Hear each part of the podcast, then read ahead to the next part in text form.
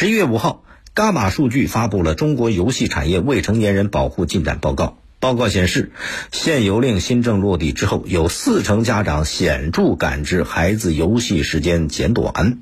百分之八十五点八的未成年人在玩游戏的过程当中曾经被防沉迷限制，说明相关措施对于防范未成年人沉迷游戏产生了一定推动的作用。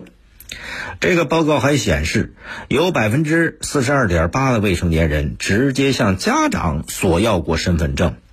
百分之十一点三的家长并不了解未成年人要身份证干嘛，只有大概两成的家长加入了监护平台，大部分家长没有加入或者没听说过这一类的平台，家长监护平台没有能发挥出它完全的自身作用。目前在实名验证的基础上，仍然有百分之二十的未成年人因为身份信息冒用或者网络原因不被识别。今年八月份，大家记得国家新闻出版署下发了一个，呃，这个这个叫做《关于进一步严格管理、切实防止未成年人沉迷网络游戏的通知》。通知很严厉，要求从九月一号开始，所有网络游戏企业只能在周五、周六、周日和法定节假日每天晚上八点到九点，向未成年人提供一小时的服务，其他时间一概不允许。这是最严限游令啊！目前看，未成年人游戏时间得到了一定程度的管控，可是呢，调查报告也说了，游戏防沉迷还存在不容忽视的这个短板。两个月来，在有关部门强力监管下，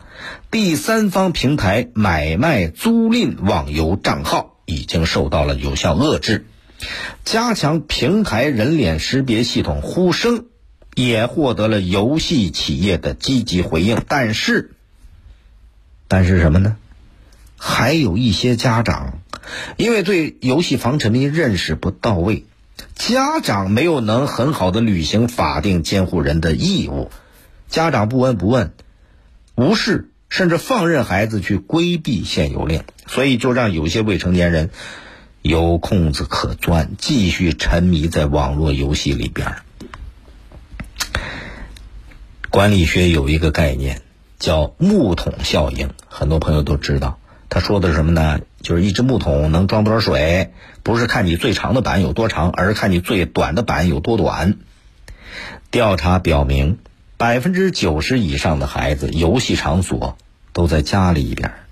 家庭就是游戏防沉迷工作一个最重要的所在地呀。所以家长。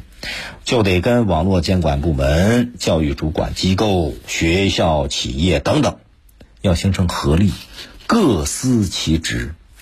各司其职是什么意思？每每个人每一块都得管好自己的。教育部门、学校、企业要干好自己该干的事儿，家长也得干好自己该干的事儿。家长千万不要成了